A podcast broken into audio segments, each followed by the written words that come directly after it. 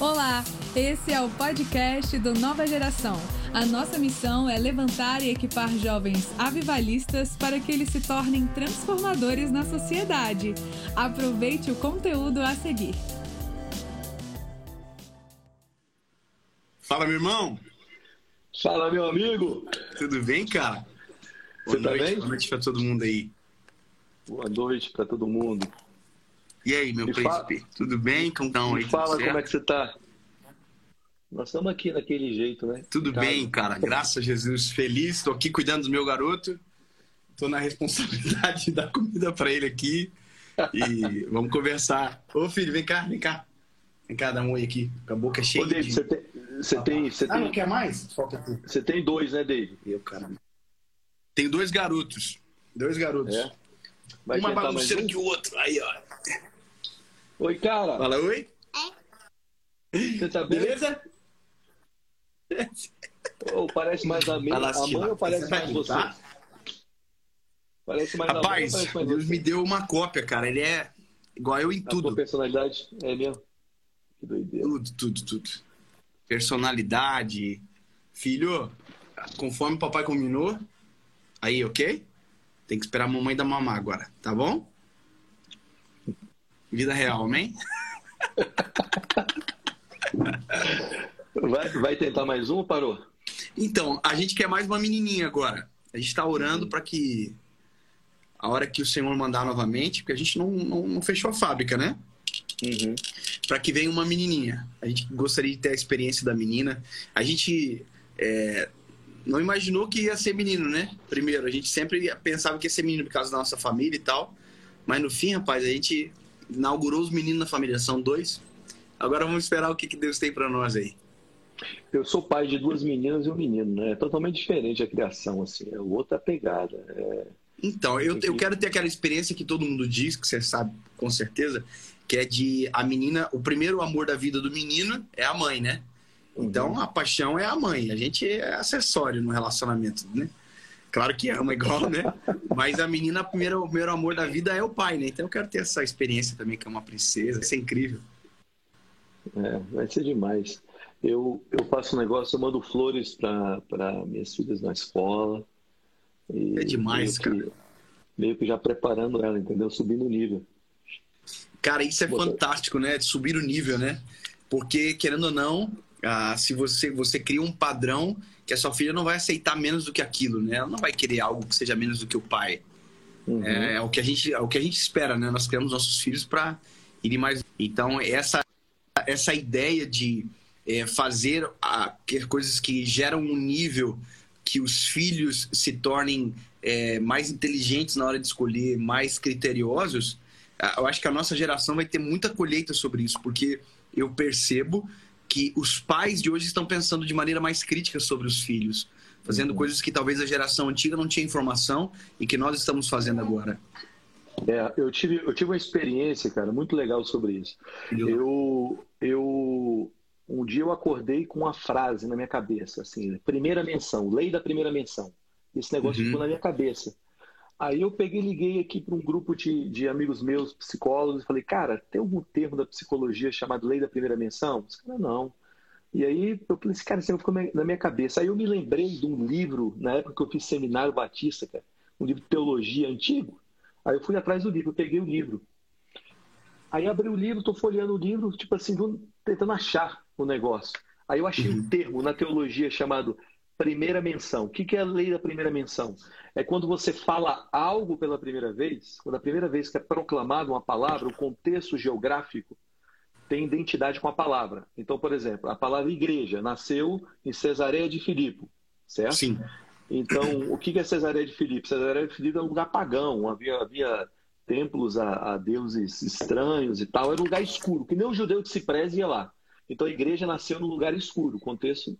Aí Deus me falou assim, cara, você tem que botar a primeira menção na cabeça dos seus filhos. Você tira um pensamento virgem e estabelece a primeira menção sobre sexo, sobre, sobre vida, sobre Deus, tudo.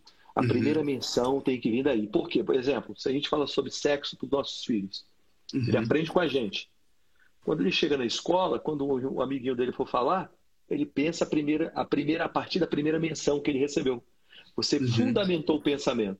Então, exemplo, eu peguei minha filha, minha esposa pegou minha filha, a gente sentou com ela, tem a nossa mais velha tem 11 anos, vai fazer 12 agora, dia 28. A gente já conversou com ela sobre sexo. Caraca, então, mano, como é, como, é, como é que faz, cara? Como é que Assim, eu, cara, eu acho que eu não tô preparado emocionalmente, eu acho ainda pra falar uma coisa, tipo, com uma menina com uma filha. Cara, é muito maluco. E aí, como é que foi isso aí? Então, então cara, então, a, a, a, o, que formou, o que formou o sexo na nossa geração a indústria, a indústria pornô. A indústria pornô Sim. fala o que é sexo e o que não é sexo para nossa geração. Sim. Então, o sexo na cultura judaica ele era uma parada muito doida. Ele funcionava assim. A gente, a gente vive numa cultura judaico-cristã, certo? Sim. Então, o sexo na cultura judaica funcionava assim. Os caras faziam os votos, certo? Não tinham se casado ainda. Faziam os votos e iam para a festa de casamento. No meio da festa de casamento tinha uma câmara nupcial, um quarto. Sim. Os caras faziam casal, entravam para dentro do quarto, rolava lá o, o rock and roll, saía com lençol com sangue, né? Ai, cara, eu tô ligado, tô ligado. Agora eu lembrei da. da... Nossa, cabelo cabuloso essa, essa, essa versão da vida. É, aí pendurava na porta, na janela, na porta da casa. Aí os molequinhos pequenininhos perguntavam, pai, que é aquilo lá? Aí o pai contava. Então, o sexo na cultura judaica vem de pai para filho. Sim. Então, como, como foi pra gente, cara? Como foi pra minha esposa? Minha esposa, ela chamou, sentou e, cara, falou de uma maneira sadia. Falou assim: olha, é assim que funciona. Sim, claro. Mas a e parada aí, é que a gente fica pensando como é que abre um assunto desse, né? Eu tenho uma, é. uma amiga da minha mãe que a menininha chegou, chegou pra ela assim e falou assim: mãe, eu quero perguntar pra mãe, o que, que é sexo? Aí, cara, a, a, mãe da menina ficou travada, porque ela não, não tinha se preparado emocionalmente para aquilo, né? Uhum. E a filhinha dela perguntando o que é sexo e tal. Aí, cara, ela, ela começou a explicar, deu toda uma volta, tal, explicou, explicou, explicou. Aí a menina falou assim: não, é que eu tenho que preencher isso aqui, ó. E mostrou, tipo, tava sexo feminino e masculino. Ela não tava querendo saber sobre relação sexual. Ela queria saber sobre gênero. Agora, tem um livrozinho. Antecipou. Antecipou a vida da menina dos 10 anos. Agora, tem um livrozinho, mas eu acho que... tem um livrozinho das antigas, cara, que ajuda. Tem um livrozinho para criança das antigas que minha esposa é, aplicou é, com, com a Isabela. Quando chegar a tua hora de ah, aplicar, é? eu te, te mando o livrozinho. Mas isso que você falou da primeira menção é muito, muito poderoso, cara. A gente vê que aquilo que nós inculcamos nos nossos filhos, né? aquilo que nós ensinamos, quem usa essa palavra inculcar, inclusive, acho que é Abraão, quando fala para inculcar nos filhos a palavra do Senhor e tal, é na geração, né, que vem. Uhum. A, a gente, eu tive uma experiência com meu filho uns dias atrás muito, muito poderosa. Assim, meu filho tem dois anos e alguns dias atrás ele estava, nós estávamos sentados para almoçar e nós não oramos, nós acabamos esquecendo na hora. E, cara, ele abaixou a cabeça, colocou a mãozinha assim e, tipo assim, papai, e aí, vamos orar ou não? Então, aquilo que nós fazemos gera um, um, um, significado na vida dos nossos filhos muito grande, né, cara? É muito poderoso, é. assim, que os nossos filhos enxergam em nós, aquilo que nossos filhos aprendem de nós. Isso que você falou da, sobre é, primeira menção é algo muito poderoso, cara. Nós temos que, sim, nos preocupar com isso e ser a primeira voz em todas as áreas da vida dos nossos filhos sempre. Isso, porque aí, cara, aí a gente não tem preocupação lá fora. Eu, eu lembro, cara, que meu pai me ensinava coisas dentro de casa que eu não compreendia no momento. Mas Sim. quando chegou a circunstância, a situação, aí parece que rebominava, né? Você voltava assim, lá para trás, cara, é isso aqui. E, e, e, e a gente precisa de, de pais a gente precisa de pais ativos hoje. Tá aí? Uhum. Tá aí, né? A gente precisa de pais ativos hoje, cara. Deixa eu, te dar, deixa eu te falar uma parada sobre isso. Eu li um livro chamado Homens e Elefantes. Elefantes e Homens. Olha que doideira isso, cara. Esse livro fala de uma, de uma reserva natural na África do Sul de proteção a elefantes. Então, uhum. a, é, eles protegeram os elefantes africanos. Aí teve uma procriação assim durante os anos monstruosa e eles tinham que remover uma parte dos elefantes e levar para outra reserva natural. Aí uhum. o que eles uhum. fizeram? Eles doparam os elefantes, trouxeram helicópteros para subir o helicóptero e levar para outra reserva. Só que os elefantes pais, os machos pais, eles eram muito pesados. Então eles resolveram, não conseguiram, o helicóptero não conseguia subir. Então eles. É, eu vou desativar os comentários aqui, acho que vai ficar melhor, você não acha? É, acho que fica. trava menos. É, calma aí, deixa eu, deixa eu fazer aqui. Calma aí. É aqui. Desativar comentários. Pronto. Aí, olha que história doida. Aí eles resolveram levar só os jovens. Levaram os jovens para essa nova reserva é, é, é, de elefantes. Aí, passados-se três semanas dessa nova reserva de elefantes, onde os elefantes jovens estavam, começou a aparecer os rinocerontes mortos. Um monte de rinoceronte morto, com perfuração. Aí os caras, mano, tem caçador aqui. Aí instalaram várias câmeras noturnas uhum. para pegar os caçadores. Sim. Colheram as imagens, foram estudar as imagens, aí se depararam com uma parada muito doida, assim. Perceberam que os elefantes jovens estavam matando os rinocerontes com chifres de marfim. E aí falou assim, cara, isso não é natureza do elefante matar. Aí os pesquisadores falaram assim, cara, tem um problema. A gente só trouxe os jovens, vamos trazer, vamos tentar trazer os elefantes, os pais para cá. E aí eles doparam os elefantes pais, trouxeram aqueles helicópteros maiores de, do exército, aqueles apaches, levaram os elefantes pais para lá. Resultado: em duas semanas, toda a mortandade acabou. Agora, pensa só, cara. O maior 90% é 95% da população carcerária não tiveram um pai. Olha que doideira, cara. Grande parte do aborto hoje não é por falta de homem, é por falta de pai. A, nossa, a Bíblia fala o seguinte, que nos últimos dias ele enviaria o espírito do profeta Elias para converter o coração dos pais aos filhos e dos filhos aos pais. O problema é quando não há conversão, a maldição se instala. Então, cara, quando a gente é pai de verdade, e talvez a gente esteja falando aí para uma geração aí que está ouvindo a gente sem pais, é, mas hoje você tem um uhum. pai, o pai, o, o, perfeito pai, cara, quando o nosso coração se converte ao nosso pai, uhum. do pai se converte ao filho, mano, a gente tem uma geração forte. Isso é muito Duas coisas, cara, que são muito, muito importantes disso que a gente está tá conversando aqui. E uma é justamente essa palavra, né? Palavra pai, porque tem muita gente que tem dificuldade com o evangelho, porque o evangelho é a palavra de um pai para o filho, é a boa nova de um pai que deu a vida pelo filho na cruz do Calvário. Então, muita gente tem dificuldade de compreender essa, esse pai né, porque teve uma, uma má experiência, um, um trauma com o pai terreno, então uhum. acaba tendo essa, essa grande dificuldade com o evangelho, porque não acredita nesse amor, não acredita nessa felicidade genuína, não acredita.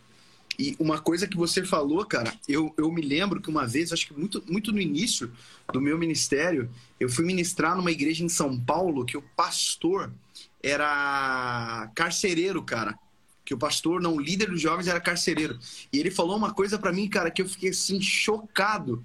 Ele disse: "Dave, a maioria dos, presos dos presos tem nome bíblico". Uau. Eu falei: "Cara, como assim?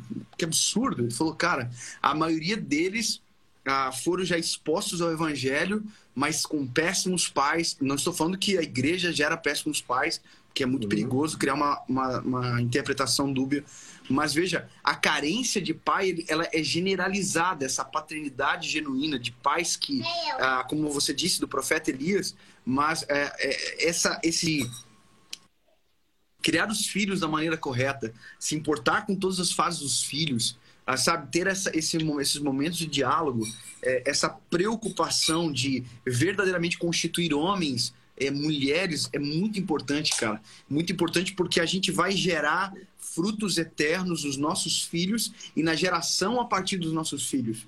Eu vi uma vez, eu acho que foi o pastor Silas Malafaia falando uma coisa que eu achei muito interessante. Ele falou que nós ah, não nós, nós, temos que esquecer esse negócio de gerar um mundo melhor para os nossos filhos. Nós temos que focar em gerar filhos melhores para o mundo. eu achei isso é. muito poderoso porque essa é a nossa missão, né? Como é. pais, como homens de Deus, como sacerdotes. É. É, e é engraçado que muitas vezes a gente, quando, é, quando a gente é novo, a gente não entende muitas vezes nossos pais, né? Eu me lembro que eu cresci numa quadra em Brasília que tinha gangue, né? Era quadra de gangue, assim. Então a galera era meio. meio Aí em Brasília é tudo quadra, né? Bem organizado, né? É, Diferente de outros é, lugares. Né? É, é, no outros lugares é, é, bairros e tal, né? Eu me lembro que meu pai descia, cara, ele entrava no meio da galera, assim, e falava assim: Ei, Kuga, deu horário para casa. Aí eu falei assim, pai, você tá fazendo uma tempestade. A minha mãe aparecia na janela, só colocava a boca assim, ó. Ela abria a janela assim, ó, da sacada, colocava só a pontinha na cara e falava assim, suba! Aí, mano, fechava. E eu Acabou, tinha que subir, né? senão o pau pegava. É.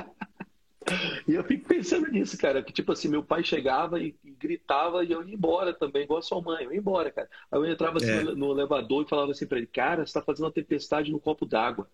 Aí, esse tempo atrás, eu encontrei alguns amigos meus daquela época. Cara, os que eu consegui encontrar, de verdade, daí, dois estão presos, um está no terceiro, terceiro casamento, é, outros, assim, os caras não têm nem notícia, assim, tudo, tudo, tudo mal. Aí eu fiquei pensando, cara, parece Jesus, né? Jesus bota a gente no barco, manda a gente pro meio de uma tempestade. Você entra aí, vai entrar aí no barco aí, vai pro outro lado. Aí a tempestade, mas eu fico pensando, cara, muitas vezes nossos pais assim, manda a gente pro meio da tempestade, que a gente quer tempestade, mas para livrar a gente de tempestades futuras. Eu saí de lá pensando, cara, aqueles gritos que meu pai me dava me livrou de tempestades futuras, assim, cara, na minha vida. É, é, graças a Deus pela tua mãe que abria assim e gritava: Ei, pra casa. Cara, você sabe que engraçado que nós não combinamos né, o assunto. A gente, até nós é. tava conversando com o Gu agora há pouco e falou, cara, vamos deixar fluir, vamos conversar algo que edifique realmente, né? Mas, cara, hoje eu fui na casa do meu pai, eu tava lá fazendo, eu fui arrumar a bicicleta do meu filho, que tava, tinha soltado o pedalzinho da bicicletinha dele. E aí, cara, eu tava conversando com meu, meu pai justamente sobre isso, sabe? Falando, pai, quando nós nos tornamos pais, a gente entende muito das posturas que vocês tomavam com a gente.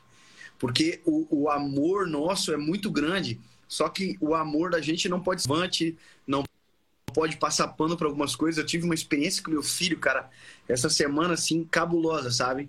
Nós desfraudamos ele faz ah, duas semanas totalmente, graças a Deus. Ah, não tivemos apenas acho um incidente de fazer xixizinho na cama e tal. Mas essa semana eu acho que eu tava no banheiro, a minha esposa tava dando amamentando o mais novinho, o Noah. E aí o, o João pediu para ir no banheiro. E aí a, a Paula falou: oh, espera, mesmo assim ele pegou, foi no banheiro e tal e conseguiu fazer o que ele precisava fazer. Cara, uhum. só que quando eu saí do banheiro, eu acho que eu tava fazendo a barba, eu falei, cara, cadê o João? E eu fui direto no banheiro do quarto dele, mano. Ele tava rindo. E eu, é meu filho, né, cara? A gente acha a coisa mais linda do planeta, né? Aquele sorrisinho uhum. lindo assim, rachando o bico, cara. Aí eu fui olhar o vaso, mano. Cara, ele tinha feito o número 2, ok? Ele jogou em cima do, do, do número 2 dele lá, cara. Jogou cueca dele, a calça dele, o papel higiênico, o rolo de papel higiênico, um pacote de lenço umedecido. E ele tava rindo, cara. Mano, na hora, óbvio que eu achei muito engraçado aquilo. Que eu falei, mano, esse cara é eu, porque eu fazia umas traquinagens assim também. Só que na hora eu falei, cara, pelo amor de Deus, não me... sai da minha frente agora. Vai lá com a tua mãe, porque vai achar pra ver esquentar pro teu lado, cara. Tu fez muito errado. E ele ficou assim com aquela vontade de falar, não, cara, relaxa, tipo, de boa. Uhum, Mas se eu uhum. não faço isso com ele agora, eu estou mostrando uhum. que essa conduta dele é normal. Então, às vezes, como pai, dói corrigir, porque, cara, a gente sabe que não tem grande maldade. O problema é que a falta de correção gera muitos problemas futuros. Então, cara, ele veio para a sala, eu sentei no banheiro para rir, cara. Eu falei, meu Deus do céu, como é que pode esse meu filho fazer isso? E aí limpei tudo, chamei ele, aí, né, Falei, não, não vou ir na frente dele. Chamei ele, cara, falei, filho, você fez muito errado. Você vai pedir perdão pro papai, pra mamãe. Olha só a bagunça que você fez.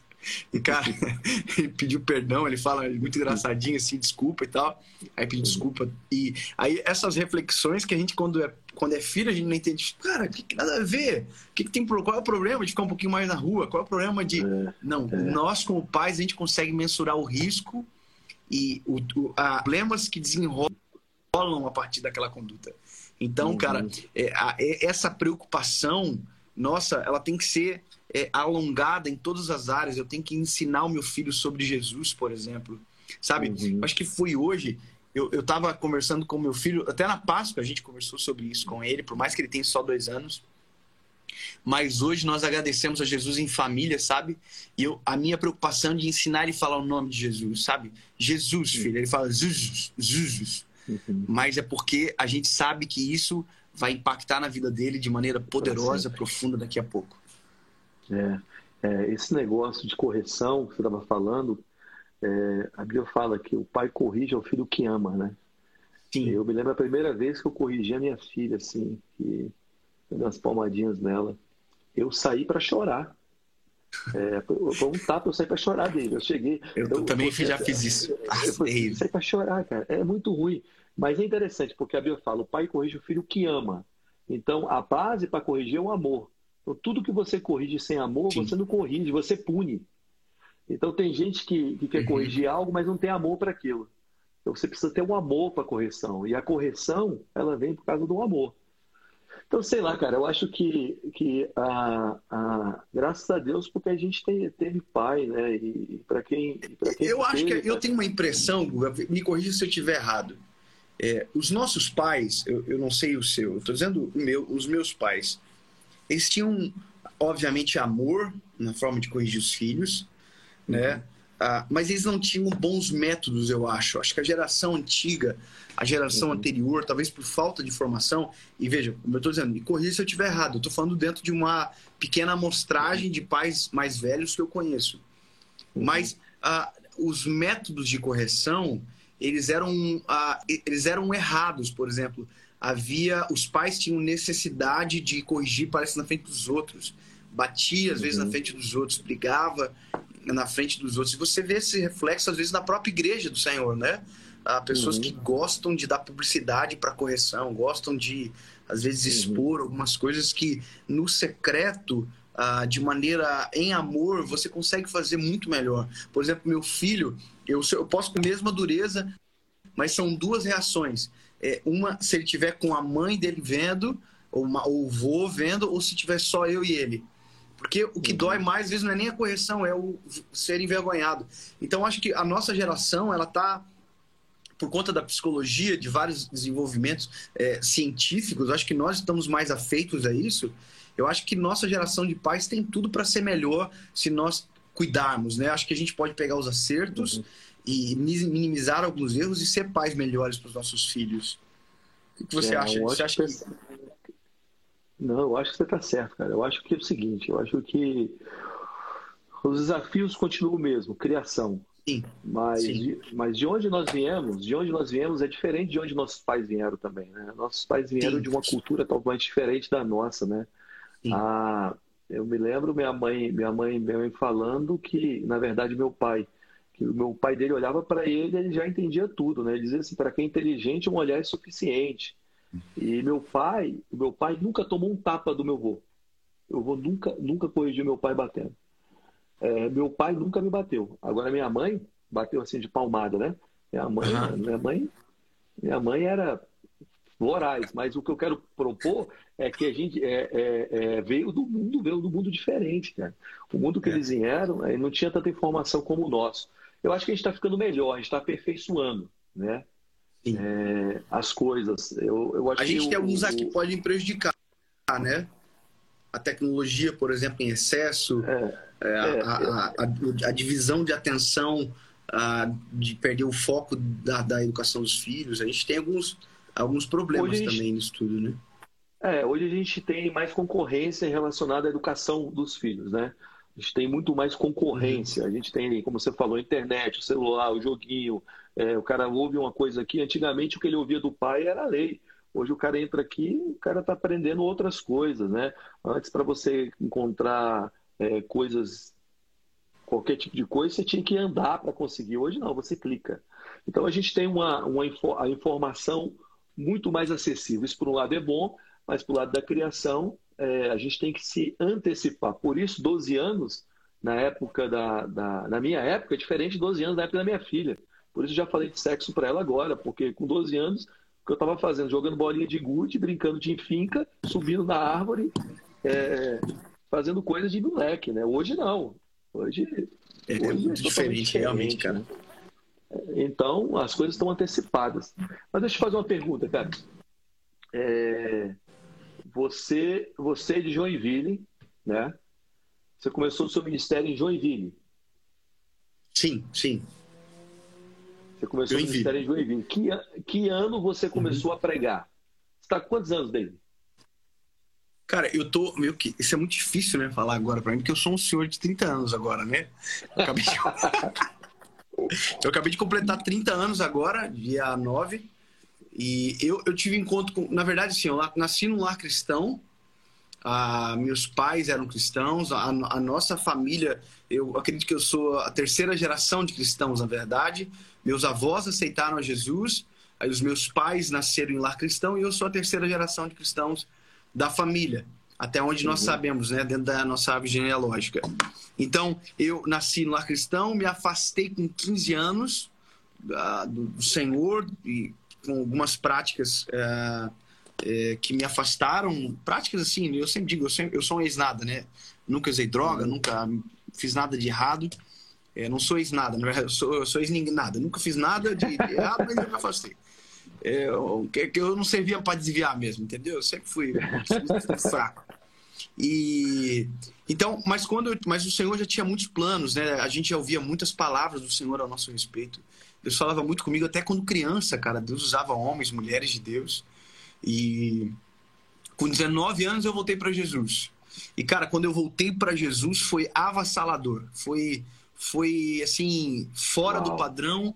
Eu digo que uma experiência genuína com Jesus, ela muda a vida de qualquer homem. É, quando uhum. Jesus chega, não tem como ser igual. Então, quando eu aceitei Jesus, eu comecei a pregar, cara. E foi tão intenso, Uau. porque uh, um pouco antes, acho que um, um, ano antes de pregar, eu tive uma experiência de falar de Jesus para alguém é, inspirado pelo Espírito Santo, ao mesmo tempo meio que pressionado pelo momento. Tive uma, uma experiência maluca, assim, sabe, com Deus. Deus mandar eu falar e eu não querer falar com a pessoa. E o Senhor me incomodar, me dar uma dor no peito, cara, eu ter que fazer e falar. E chegar em casa e falar: minha mãe, mãe, Deus me usou para falar com alguém agora. E que, que coisa doida e tal. Aí minha mãe falou assim: eu tô orando por isso, meu filho.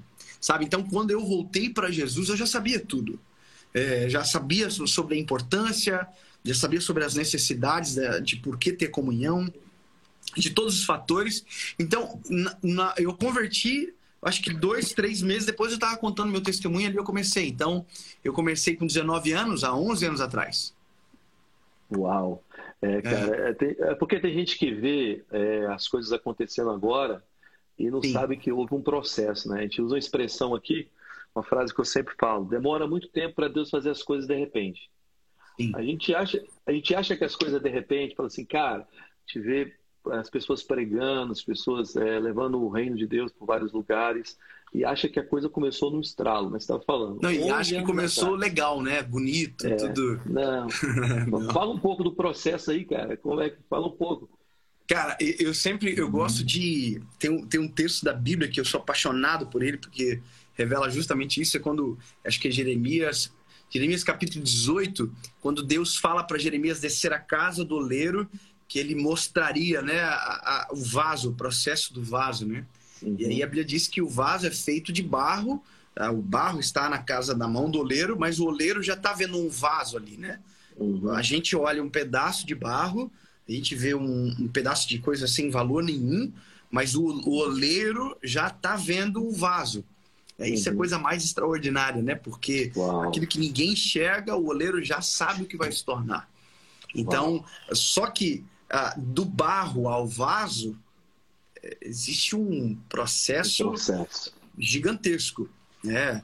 Existem várias etapas, existem é, vários, ah, é, sabe, é, incisões do, do oleiro para que o vaso esteja preparado para ir para o processo mais difícil, que é o forno. Uhum. É o processo mais difícil não é ser moldado. O processo uhum. mais difícil é o teste, né? O teste da uhum. resiliência. Então, cara, assim, é, eu comecei a pregar, mas a minha minha vida era outra. Eu é, meus meus sonhos eram totalmente diferentes do que eu vivo hoje, por exemplo. Eu, eu costumo dizer que quem vive o sonho de Deus vive além da sua própria capacidade de sonhar. Porque o que eu vivo hoje, cara, é tão maravilhoso e é tão uhum. extraordinário que se me perguntasse há uh, 10 anos atrás uh, sobre os próximos 10 anos, eu jamais teria a capacidade uh, de dizer, olha, daqui 10 anos eu vou viver isso, eu vou estar pregando o evangelho para milhões de pessoas. Cara, é impossível de imaginar. Só que dos 10 anos até agora, né, de 10 anos atrás até agora, é, aí tem os processos, as histórias tristes, né, cara? Os processos de humilhação, os processos de, de é, renúncia, os processos de, de coragem, de algumas coisas que nós temos que fazer para ver, sabe, é, dar o passo sem ver o chão. Eu, cara, a, a, os últimos três anos, para mim, foram talvez os mais intensos da minha vida, porque eu tomei as decisões mais radicais, cara. Talvez os últimos cinco, de quando eu me formei na faculdade de direito, que era meu sonho, e por conta de uma palavra de Jesus, quero dizer, uh -uh, não é. E, cara, como é que estuda cinco anos e você olha Abrir no espelho mão. e diz, uh não, sabe? Não é. Deus tem algo diferente. Cara, esse, e essa, isso é uma loucura tão grande, porque não era só eu, era eu e a minha esposa, né? Minha esposa também formou junto comigo, a, a nossa realidade era a mesma, e ela também disse: não, o propósito de Deus não é só para você, é para nós. E ela também abriu mão. Então, é, hoje nós enxergamos de maneira diferente. Até acho que é importante falar. Hoje nós enxergamos diferente, mas naquele, na, naqueles dias, cara, era um fio na barriga absurdo. Gente, vou passar fome. Ah, uhum. O que, que, vai acontecer? E Deus falou: não, eu, é, sabe, eu tenho um propósito contigo na minha formatura. Guga, a minha formatura foi uma das coisas assim que para mim foi um culto pentecostal do manto do Revestrez, é sabe? mesmo, mano. Conta aí, cara. Porque eu fui, eu fui, eu fui o que fiz o discurso de formatura. Uhum. É, eu fui chamado para ser orador da turma e tal. Cara, eu preparei um discurso incrível. Hoje eu vi o discurso, amor, lá na casa da mãe. Eu vi o discurso no caderno escrito, escrevi na sala. Aham, uhum, vi o discurso, bem legal. E aí, cara, quando eu comecei a dar o discurso, cara, comecei a falar, olha, ah, hoje vocês estão vendo homens e mulheres de toga aqui, que daqui uns dias serão os advogados dessa, dessa cidade, serão as autoridades, homens e mulheres de bem, pá, pá, falando, serão os policiais federais, serão os magistrados, e, e, daqui sairão homens de honra, sairão. Daí comecei a falar juízes, pá, pá, pá, e o Espírito Santo começou a falar no meu coração. E daí vai sair um pregador da minha palavra. Mano do céu. Meu irmão, você imagina que loucura isso. Eu, eu falando, cara, olha, juízes, advogado, Espírito Santo no meu coração, pregador da minha palavra. Cara, eu comecei a chorar, obviamente, eu, eu nem sou chorão, né? Eu sou muito contido, emocionalmente. E, cara, eu senti uma presença de Jesus tão grande, cara. Eu me lembro minha mãe me abraçando, a família, e eu, com meu coração, já estava queimando Deus te comissionou coisa. ali, né? É, cara, e aí eu, eu me lembro que quando nós começamos a tomar as decisões, eu pedi algumas coisas para o Senhor. Uma delas foi: Jesus, eu não quero ter que depender do meu pai pela decisão que eu estou tomando em você, Jesus, em ti, Senhor. Eu quero fazer a tua vontade, mas eu não quero passar vergonha. E, cara, nós vivemos as histórias mais loucas de provisão da oferta que vinha na, na porta de casa para comprar comida, para pagar um boleto que a gente precisava, porque nós fomos tomando decisões, cara, e fomos abrindo mão, sabe? Acho que deu, acho que deu uma travadinha aí, agora voltou. E aí, cara, é... esses processos a gente ninguém sabe, né? Esses processos aí tem um milhão de histórias, né, cara? Um milhão é, de, de tretas que aconteceram. É por isso que eu falo, cara. As pessoas pensam que é no estralo, mas ó, é engraçado, porque você vê os dois primeiros reis bíblicos, né, David? Primeiro Saul, segundo Davi. O primeiro foi ungido sem processo, o segundo foi ungido, passou 12 a 15 anos de processo. Quem foi o maior rei? Com processo ou sem processo? Perfeito, o problema cara. é que a gente, vive, a gente vive numa geração, cara, que é tudo é muito estralo, né, cara? A gente dá um estralo, as coisas vão, as coisas aparecem. A gente clica uhum. e estamos lá. E com Deus não funciona assim, cara. Com Deus, Deus gosta da jornada. A jornada Sim. é tão importante quanto o final dela. E você pede para Deus um ministério, Deus te dá uma semente. Tu pede para Deus uma família, Deus te dá uma semente. Tu pede para Deus uma história, Deus te dá uma semente. É, porque quando Deus olha para uma semente, ele vê uma floresta. Quando Deus olha para uma semente, ele vê uma família. Quando olha para um casal, ele já vê as gerações futuras, né? Quando ele virou para Abraão e falou assim: Olha, tu é, tu é... Deus não estava olhando para Abraão, Deus estava para Isaac, Jacó e tudo que viria pela frente. Deus estava olhando para Israel, cara. Então, Você sabe o que é... fala muito sobre o processo, o, o Guga? A longevidade. Ah. O que disse uhum. o processo aconteceu é a longevidade dos frutos, entendeu? É quanto uhum. tempo você dura na posição que você está. Quanto tempo você dura fazendo o que você faz. É. Como que tudo acaba dessa que você viveu. Né? Então, quem não tem processo não, não dura, infelizmente. Não, não prossegue, né, cara? É uma, só uma estação e acaba. É, e a gente tem que ter essa mentalidade, né, cara? Que o que a gente está fazendo também, se a gente for pensar, é, não para na gente. Eu sempre falo, se a gente está construindo um ministério para uma geração, cara, a gente está pensando pequeno. A nossa visão tem que ser multigeracional. Eu tenho um amigo do Jesus Culture e a gente estava conversando sobre, sobre gerações, sobre processo. Ele me contou uma história muito legal. É o, é o líder do Jesus Culture, é, Benny Livers. Ele me contou assim, cara, eu tenho um amigo na Inglaterra e, e ele me contou, acabei de vir de lá, eles me contaram uma história da Universidade de Oxford. Tem um prédio histórico da Universidade de Oxford e a viga que cortava o prédio, né, é um prédio pequeno, a viga que cortava o prédio, que sustentava o telhado, era de um carvalho, ela estava caindo, estava rachando. E como é um patrimônio histórico, eles não poderiam trocar por outra viga qualquer, tinha que ser um carvalho da mesma espécie, do mesmo, do mesmo naipe, né? E aí eles fizeram então uma, uma pesquisa para saber onde tinha esse carvalho. Aí começaram na Inglaterra, aumentaram para o Reino Unido, foram aumentando e viram que não conseguiram achar o carvalho. Assim, cara, o prédio vai cair, a gente vai ter que substituir por outra madeira. Aí os arquitetos da universidade falaram assim: ó, vamos sentar e vamos ver o que a gente pode fazer. Eles sentaram junto com os engenheiros, aí pegaram a planta, a planta do prédio. Assim, ó, sopraram, tiraram a poeira, abriram a planta, assim. Aí eles estão olhando e tem um quadradinho assim, um quadradinho escrito. Olha, o quadradinho está escrito assim: seguinte, nós plantamos, ó, nós, nós, nós construímos esse prédio e nós fizemos um cálculo de quanto tempo a, a viga e as paredes iriam aguentar. E nós plantamos Caraca. o carvalho no quintal desse prédio, lá no fundo. Pode ir lá que os carvalhos estão lá. Aí o cara abriu a porta, o carvalho estava atrás do prédio. O que o cara pensou? O cara construiu pensando já nas próximas gerações. Olha que, cara, que, aí, cara. Que, que loucura, cara. Então, cara. Como diz um amigo que... meu, isso deve ser até mentira, de tão legal que é. Brincando, mano, que, é. loucura, cara. É, cara, então eu acho que a gente tem que ter uma mentalidade que o que a gente está fazendo não para na gente, né? Sim, isso vai cara, voar. É verdade. Pra, né? Então, essa, essa, essa palavra que você falou, longevidade, é, ela, ela carrega a essência de um ministério que não passa, né? Sim. É demais, cara. E, cara, cara. Que, que, que, pra gente começar aí pra, e terminar aí a nossa live, deixa eu fazer uma pergunta. O que, que Deus tem falado com você nesses dias aí? Nesses dias de quarentena? Ah, cara, eu, eu vou te falar assim, eu tava falando até com meu pai hoje, sabe?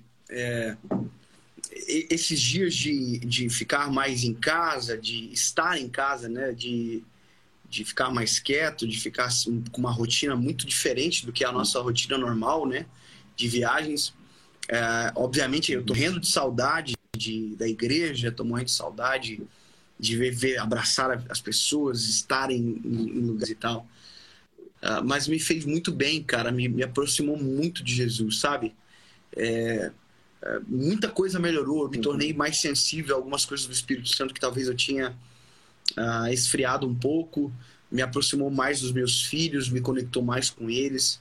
E para mim tem sido muito maravilhoso, cara. E isso me trouxe algumas direções, inclusive que vai ser agora da próxima série, que nós vamos falar sobre uma, uma palavra chamada paz. O tema da próxima série vai ser minha paz.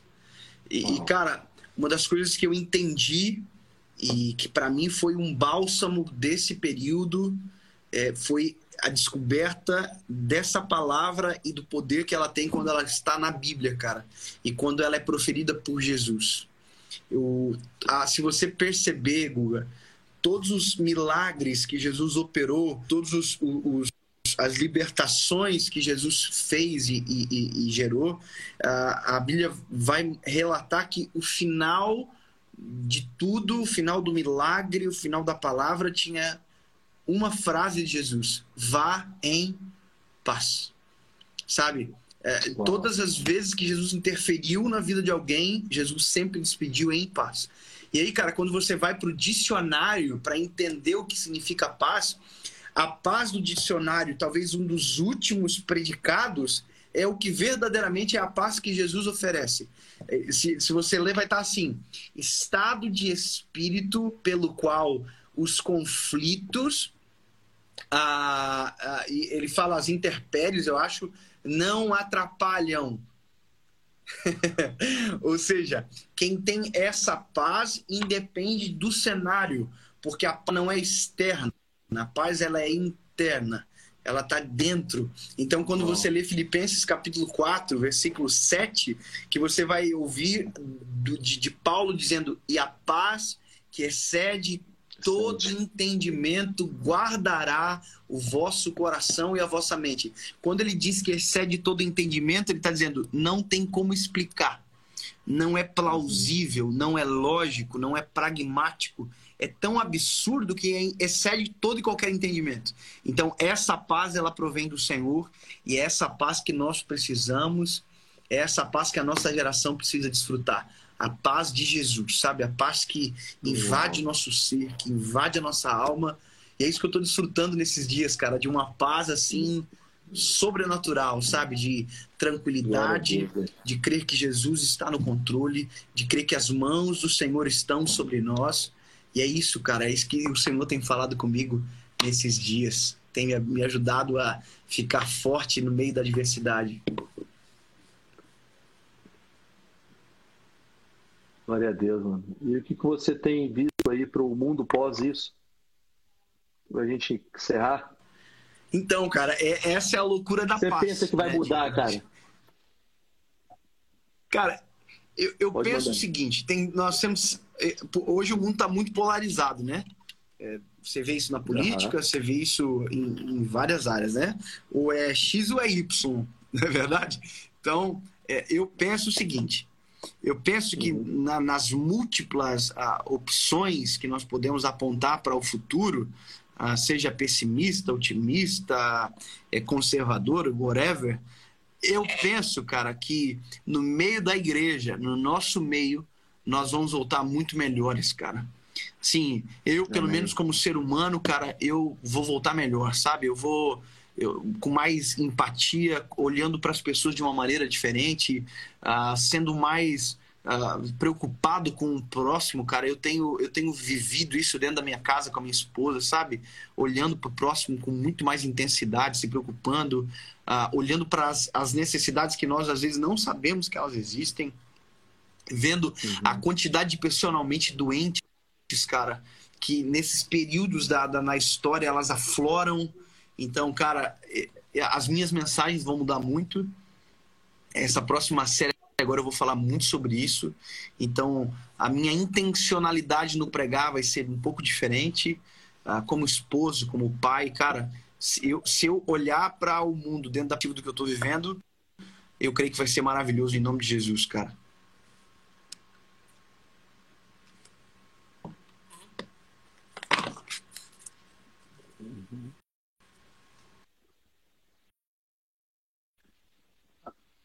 Amém, cara. Amém. É, esse negócio de poder perceber. Galera, o David saiu. É, a gente também já vai encerrar, né, cara? Eu acho que eu acho que foi bom. Vou só chamar ele para dar um tchau aqui pra gente. E eu acho que valeu aí a pena a gente ter conversado. Oi, Gu Thomas. Tá aí de volta? Vamos lá, pra gente, só pra gente encerrar. Ô, Google, acho que a, a tua é... internet tá dando uma travadinha aí, Google. É a minha? Calma aí. É. Tá bom agora? Então, vamos Melhorou. só encerrar aqui, cara. Não. É. é. Mas vai, vai na então, fé, vai na cara, fé eu... que eu tô te ouvindo. Agora vai. Então tá, deixa eu. o que eu penso é o seguinte, David, só pra gente caminhar aí pro fim. É, cara, cara quando, a gente, quando a gente tem uma palavra de Deus, cara, a gente tem, a gente tem um caminho, sabe? Cego no reino não é quem para de ver, é quem para de escutar.